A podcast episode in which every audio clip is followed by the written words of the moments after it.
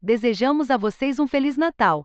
A newsletter está mais curta hoje por causa desta data especial.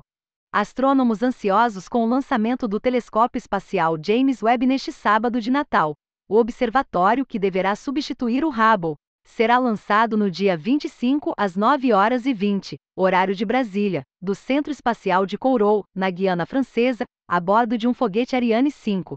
Após chegar em órbita, o James Webb passará por um processo de desdobramento, com 344 pontos únicos de falha e que levará 29 dias no total.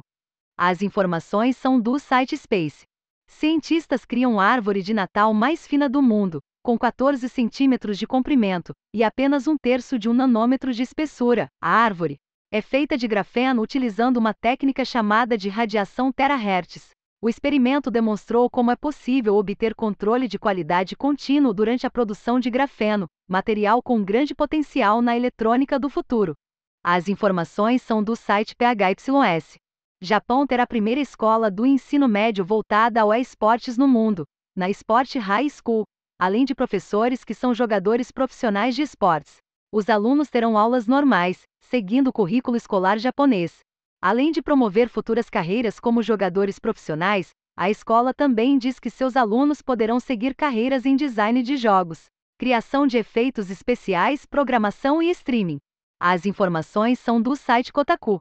Homem com mesma doença degenerativa do astrofísico Stephen Hawking escreve primeiro tweet utilizando implante cerebral.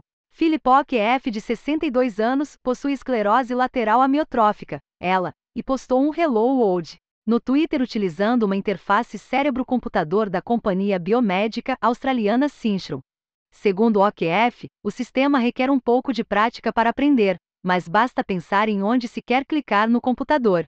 Ele já consegue enviar e-mails, realizar transações bancárias e compras online. As informações são do site Futuris. Novo supercomputador irá quebrar barreira da computação em exoescala, o Frontier, do Oak Ridge National Lab nos Estados Unidos.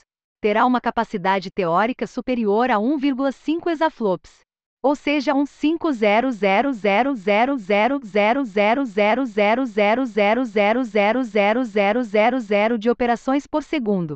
Outro ponto notável é que o Frontier utilizará apenas o dobro da energia do Summit, supercomputador que será substituído. Apesar de ser sete vezes mais potente, o Frontier terá um consumo de energia similar a uma cidade como Catanduva, SP, com 120 mil habitantes. As informações são do site e é Espectro e do governo do estado de São Paulo.